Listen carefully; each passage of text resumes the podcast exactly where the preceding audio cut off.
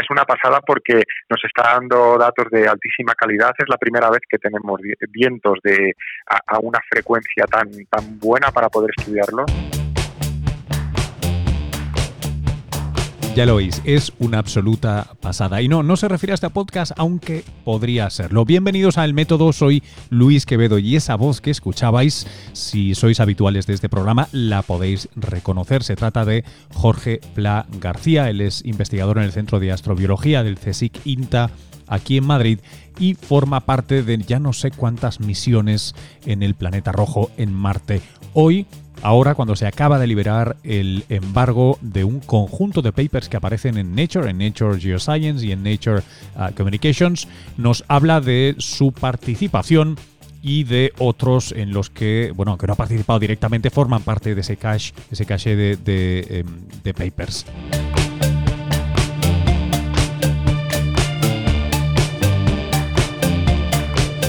Empezamos a saber un montón. Algunas cosas han sorprendido a los investigadores, otras confirman lo que se esperaba. Eh, los papers, os digo, en las próximas horas seguro que podéis eh, leer un montón de artículos que ampliarán esta información, pero oír directamente de uno de los investigadores implicados, pues siempre es un lujo y más hacerlo con este nivel de familiaridad, a la par que rigor, que es la firma típica de Jorge. Muy agradecido de que participe aquí y de que nos prestéis vuestras orejas para este humilde lugar donde el pensamiento crítico y la ciencia sabéis que se encuentran habitualmente. Si os ha gustado, lo único que os pido es que lo compartáis en vuestras redes. El reto para este 2020 es triplicar, venga va, o cuadruplicar o algo así nuestra audiencia. No vamos mal, ¿eh? debo decir, eh, apenas dos meses de publicaciones intensas y está subiendo mucho la audiencia. Quiero más si me echáis un cable con ello. Recordad que tenéis todo en elmétodo.fm y más todavía en cuanda.com. Vamos a escuchar a Jorge.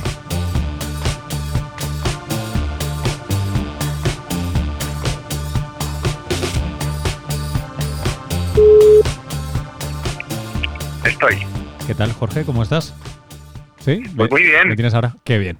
Bueno, eh, muchas gracias eh, y bien, hallado. Enhorabuena por, por por formar parte de un montonazo de papers que, bueno, nos van a dar para, para, leer y para comer unos cuantos días a los que estamos del otro lado. Tremendo. Pues sí, yo creo que no somos conscientes de, de la suerte que tenemos y de lo privilegiados que somos al estar en tres misiones y, lo que ello implica, porque al final es una miriada de artículos con un altísimo factor de impacto. Somos muy afortunados. Eh, para que quede claro, eh, quiero que quede grabado que estamos hablando el miércoles 19 de febrero, esto es apenas eh, cinco días antes de que se libere un, embargo. Esto se va a poder escuchar a partir del día del embargo, pero que, sepáis que si nos mm, referimos al futuro o al pasado de manera rara es porque estamos hablando en tiempo de embargo. Y Jorge, eh, para quien no esté situado, eh, pintanos un poco a qué se refieren el volumen de papers y luego ya vamos un poquito más, más en detalle. Bueno, pues, como los oyentes quizá ya sabrán, cuando eh, una misión pues aterriza en otro planeta, los primeros meses de observación se hace una referencia a los investigadores que trabajan en ella y se les permite utilizar esos primeros meses para hacer eh, investigaciones propias antes de que los datos se liberen a, la comunidad científica general o al público general y que todo el mundo pueda publicar. Por eso eh, son tantas las prisas de, tener esos resultados calentitos y publicados muy poco después de haber aterrizado. Eh, estamos hablando ahora de, de, la, de la misión InSight, Perdón, eh, estamos, eh, perdona, eh, es que tengo que, me ha entrado un ruido. Estamos ahora hablando de la misión InSight desde, desde Marte y de un paquete de papers que aparecen tanto en Nature Geoscience como en Nature Communications, em, que, que, ¿qué pintan? Básicamente estáis exprimiendo todos los datos que llegan de allí en general, porque es que he visto papers de, de, de todo tipo, de todos temas. Sí, eh, digamos que son eh, los resultados de los eh, primeros meses de, la misión después de haber aterrizado el 26 de noviembre del año 2018 y lo que se hace es cada uno de los instrumentos tanto el sismómetro, el, instrumento HP Cubo que estudia el, perfil térmico del suelo, eh, la estación meteorológica con todo el paquete eh, de sensores de presión, velocidades del viento y demás instrumentos, pues publican sus resultados a la comunidad general. Una, una, de las cosas que, que me, me, sorprenden es, eh, bueno, no sabía hasta qué punto eh, estaban las dudas o, datos preliminares, pero eh, vamos, en, uno de los sumarios que, hace Nature hablan de la magnetización de la corteza, de fenómenos atmosféricos que, no se esperaban, o al menos no, eran tan probables, de los famosos Marsquakes, ¿no? de los terremotos marcianos, además con valores que al menos me parecen bastante elevados, es decir, valores que aquí reportaríamos, ¿no? Si pasaran en, la península. Eh, un, montón de información que, parece que eh, como settled, ¿no? O sea, ya eh, deja claro cosas que se sospechaban, pero no se sabía o no se podía haber medido bien. Eso es, ha habido muchas sorpresas, muchos de los descubrimientos que se han hecho eran eh, cosas que sospechábamos o que se habían eh, teorizado pero que no se habían demostrado. Y, lo que ha hecho este aterrizador es pues eh, confirmar estas sospechas. Marte es un planeta geológicamente activo, tiene bastante actividad pues de martemotos. Me gusta decir martemotos porque son movimientos de tierra Sí, movimientos de tierra en Marte, aunque me han metido mucha caña porque en teoría el, término correcto es eh, aremoto, eh, por el prefijo eh, de, Ares, de, Marte en griego. Y mm, bueno, lo que se ha visto es que se han producido muchísimos terremotos del orden de unos casi 200, unos 174 terremotos. Lo que sí es cierto es que la intensidad de estos terremotos es similar a la intensidad de los eh, terremotos, eh, pues digamos, de intensidad eh, baja y media en la Tierra. Sin embargo, no se esperaba encontrar tan pocos terremotos en Marte de alta intensidad. apenas se han, se han registrado. hay, se producen bastantes terremotos, pero todavía no hemos detectado ninguno que sea un terremoto de gran intensidad.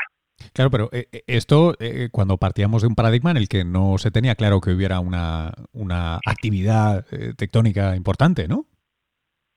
Exacto, todavía, bueno, hay muchas preguntas por, por responder, pero lo que sí es cierto es que estos mm, terremotos que, bueno, muchos decían que, no se iban a observar y que no se, eh, que en Marte no se podrían producir, pues bueno, se están produciendo. Marte está eh, vivo todavía geológicamente, no tan de una forma tan intensa como se sospechaba, porque los de alta intensidad apenas han sido detectados, pero los de media y baja intensidad sí que se han descubierto, como he comentado, y además algunos de ellos, los más intensos, eh, se han podido utilizar para eh, averiguar cuál podría ser la zona de origen y hay un hay un candidato eh, idílico para todos que es eh, eh Kerberus Fossae, que está aproximadamente a 1.600 kilómetros de, la zona de aterrizaje de InSight, que es una zona de, fallas que en la que se sospecha que hay una actividad tectónica a día de hoy que es la que produce esa esa tensión y esa, esos terremotos que son detectados a, a miles de kilómetros, a 1.600 eh, kilómetros de, esta zona. Em, eh, ¿cómo, cambia? Eh, voy a hacer una de esas preguntas de, tipo desinformado, pero em, yo sé que tenemos misiones que están ya preparadas, están en el horno, que, se van a lanzar en, en breve. ¿Estos datos informan de alguna manera, digamos, física? Es decir, ¿hay cosas que se quieran cambiar o que se puedan aprovechar distintas? O dicho de otro modo, ¿cómo influyen estos datos en las misiones que están por lanzarse? Eh, bueno, la repercusión mm, directa es baja porque las misiones, por ejemplo, que se lanzan este verano pues ya están eh, diseñadas, calibradas, construidas y, entregadas. Sí que es verdad que a la hora de interpretar los datos que obtendremos de los eh, diferentes instrumentos de las diferentes misiones, pues podrán ser interpretados eh, de una manera más eficiente gracias a estos resultados que, acabamos de publicar, porque, bueno, recordemos a los oyentes que el objetivo principal de InSight es estudiar el interior del planeta Marte, ya que tenemos una estimación con datos desde órbita y datos desde Tierra sobre la composición y la estructura tanto del núcleo como de la corteza como del manto, pero todavía tenemos mucha incertidumbre y es lo que Insight trata de, acotar un poco. Eh, ¿Qué hay de fenómenos atmosféricos? Yo mm, me quedo con esta idea de fenómenos atmosféricos no previstos. Em, ¿de, qué tipo? Bueno, eh, concretamente mi, mi labor efectivamente se centra en, en el estudio atmosférico. Aquí hemos desarrollado eh, la estación meteorológica española Twins eh, para Insight y es una pasada porque nos está dando datos de altísima calidad. Es la primera vez que tenemos vientos de a, una frecuencia tan tan buena para poder estudiarlos, ya que REMS eh, la estación meteorológica española anterior tuvo un fallo durante el aterrizaje y no, no pudimos estudiar los vientos y ahora podemos estudiarlos de forma además mucho más continua, eh, de una forma que nunca se había hecho en Marte. Eh, estamos midiendo mm, prácticamente durante todo el día marciano y bueno, hemos obtenido un montón de, información. Eh, los vientos son aproximadamente con unos picos de 80 kilómetros por hora máximos en la zona de aterrizaje, recordemos al oyente que estamos en una llanura eh, que los científicos la han denominado como el, Homestead eh, Hollow, eh, que es el, pues, la finca horadada, es una, es una llanura que está como, como deprimida y los vientos, las ráfagas de viento son, son muy fuertes. una de las principales características o resultados es que se producen muchos procesos de, de caídas de presión que están relacionadas con, estos remolinos de polvo tan, tan famosos en Marte, los Dark Devils. El problema es que no hemos visto ninguno. Eh, digamos que, vemos eh, las bajadas de presión que producen estos eh, remolinos de polvo, pero no vemos el remolino en sí, por lo que estamos sospechando que el contenido en polvo del suelo debe ser más bajo que otras zonas de Marte y este polvo no se inyecta a este mini mini torbellino eh, para que pueda ser eh, pues registrado por nuestras cámaras. Es por eso que no, no hemos visto ninguno todavía y deberían de haberse visto un montón. Eh, una de las cosas que pone el, paper es que, em, que parte de las. Me refiero al paper, además, el, en el que estás firmando tú, que es el de Geoscience, que es The Atmosphere of Mars as Observed by Insight. Em, dice que em, habéis, eh, habéis encontrado eh, similaridades, ¿no? similitudes entre, entre fenómenos atmosféricos terrestres y, marcianos eh, inesperados en estos infrasonidos. ¿Infrasonidos se traduce bien así? ¿Infrasonidos marcianos? ¿Qué, ¿Qué, hay de todo eso? ¿Te refieres a los Daredevils? Eh, bueno, están relacionados con los Dark Devils, pero sobre todo eh, lo que hemos podido estudiar mucho más a fondo que anteriormente pues eh, se desconocía bastante son los procesos turbulentos, la turbulencia tanto tanto diurna como como nocturna. Y lo que hemos visto es que efectivamente hay muchas similitudes entre la atmósfera de la Tierra y la atmósfera de Marte. lo que pasa es que en Marte, al, al ser una atmósfera mucho más delgada, pues mucha de la parte de, la energía que procede del Sol se, se, pierde rápidamente y hay unos cambios muy bruscos entre el día y la noche.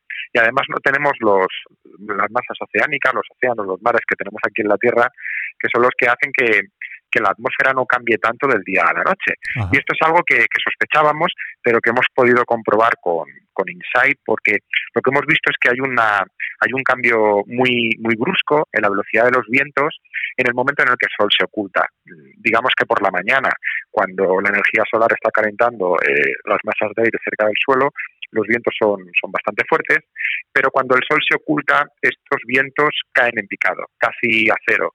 Esto es un proceso que, en la Tierra se produce de una forma mucho más paulatina, pero que en Marte hemos visto que es, que es, radical. Tienes unos vientos de, de 10, 15 metros por segundo por la mañana y caen en picado en cuanto el sol se, se oculta y empiezan a subir tímidamente por la noche.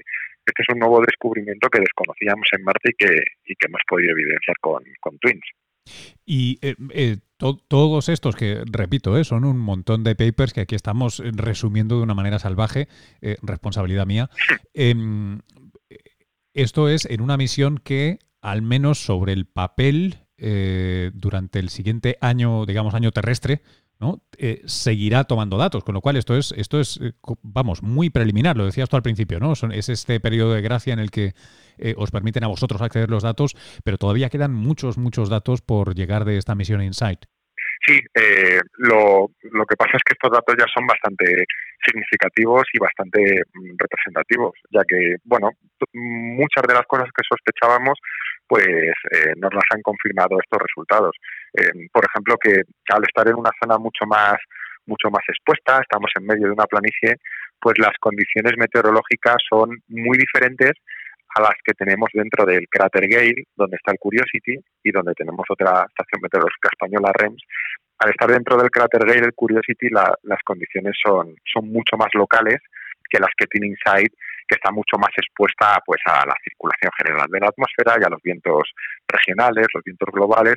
Digamos que el Curiosity es, que es como si estuviera más más aislado, más tapadito, más resguardado dentro del cráter y, la, toda la meteorología es más es más local. En Insight no pasa esto. En Insight hemos visto que bueno que hay una influencia enorme, aun estando en el Ecuador, tenemos una influencia enorme de, de todos los frentes que, que se producen en, en, latitudes medias y que tienen una repercusión en, en la señal de presión y de vientos que está que está registrando Insight en el, en el Ecuador. Jorge, ¿qué, qué, te, ¿qué, tendrías tú pendiente de los datos que pueden llegar a llegar eh, de, de, Insight? ¿Qué, ¿Qué, preguntas todavía no has podido responder o te gustaría eh, abordar? Bueno, son muchísimas.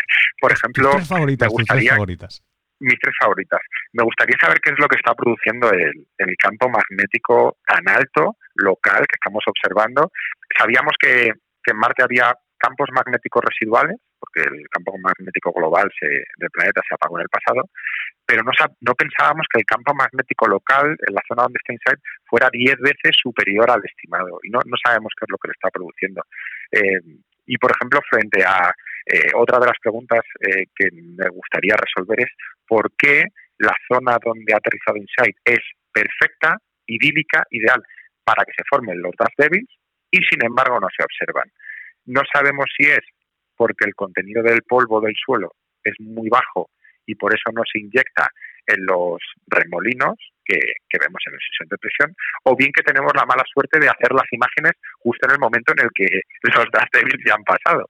Esa sería otra pregunta que me gustaría resolver. Y por último, la última de todas sería la relacionada con estos terremotos que se están detectando, si evidentemente proceden de esta zona de, de Kerberus Fossae y si eh, podrían deberse a, a, un movimiento tectónico de esta zona que, que sería, bueno, la leche, en mi opinión. ¿Por qué, ¿Por qué lo sería?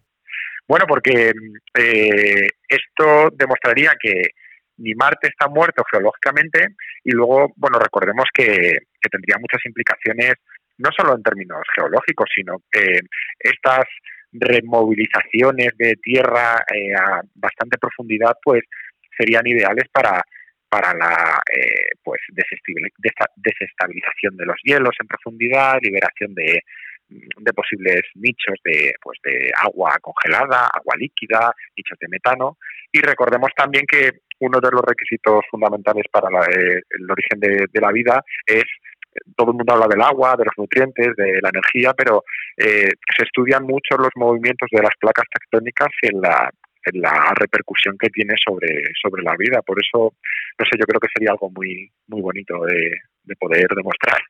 Eh, de algún modo ese, ese planeta todavía vivo, aunque, aunque fuera a bajo nivel, todavía vivo geológicamente, tendría más números para estar vivo biológicamente o en cualquier caso eh, para los intereses humanos, ¿no? de las ensoñaciones sobre terraformación, etcétera, e, eso serían buenas noticias. Sí, serían buenas noticias. Eh, lo que nos gustaría sería pues tener más datos sobre todo del interior y ha sido un jarro de agua fría para todos que que todos los instrumentos de Insight hayan funcionado tan bien, excepto el, este sensor de temperatura del suelo, eh, este topo que no ha sido capaz de, perforar hasta los 5 metros que, prometía y, bueno, se ha quedado en apenas 30 centímetros porque el suelo no, no, dan con la tecla en qué es lo que puede estar pasando en el suelo. se piensa que hay una fricción inadecuada para que este perforador siga penetrando y además mucho del material circundante se, se cae dentro del agujero en cada percusión, por lo que en lugar de seguir penetrando, lo que está haciendo el instrumento es salirse del, del agujero. Y es una pena porque sabiendo este perfil de temperaturas, cuál es la temperatura que hay en superficie y luego a un metro de profundidad, dos metros, cinco metros, pues lo, nos permite conocer eh, cómo se comunica el calor en el interior del planeta y esto sería genial para, para alimentar los modelos y para saber si, si podría haber nichos, como he dicho antes, de, reservas de agua, de agua líquida o de reservas de, metano que podría ser liberado, etcétera, etcétera. Bueno, entonces la, digamos que este ha sido la conclusión de esta temporada, eh, pero la serie de Marte continúa, porque tenéis eh, más datos que tienen que llegar, eh, hay misiones que van a salir este 2020 hacia allí, o sea que, bueno, suma, suma y sigue, ¿no? Parece que seguís, ya sé que te lo digo siempre, pero los que os dedicáis a esto de Marte, eh, mientras no se sequen las fuentes de financiación, tenéis eh, para estar entretenidos un buen tiempo. Sí, sí, hay, hay curro para, para rato, porque no se dejan de lanzar misiones, no deja de haber colaboraciones y, y bueno, la verdad es que, como he dicho al principio, somos unos privilegiados porque eh, estamos metidos en, todos los fregados, el, metano que observa Curiosity, eh, todos los fenómenos atmosféricos, tanto de InSight como de Curiosity, la misión que lanzamos ahora en, en más 2020, eh, origen de la vida, habitabilidad, ciencia atmosférica, es, es una pasada. Nos gustaría que, el día tuviera más horas, no los 24, las 24 horas y los 39 minutos que tiene Marte, sino muchas más horas, aunque seguro que las llenaríamos, pero sí hay curro para, para rato. Bueno, pues nada, recordar a, nuestra, a nuestros oyentes que estamos hablando de este paquete de papers que aparece este 24 de, febrero, este lunes 24 de febrero en Nature Geoscience y Nature Communications, que, seguro que vais a encontrar cientos de artículos. Eh, vamos, te vas a, vas a dar unas cuantas entrevistas entre esta conversación y la semana que viene, estoy, estoy seguro. Eh, Jorge, siempre es un gusto tenerte aquí en el, en el programa, de verdad, muchísimas gracias. No, el placer es, es mío. Muchas gracias, Luis, por contar conmigo.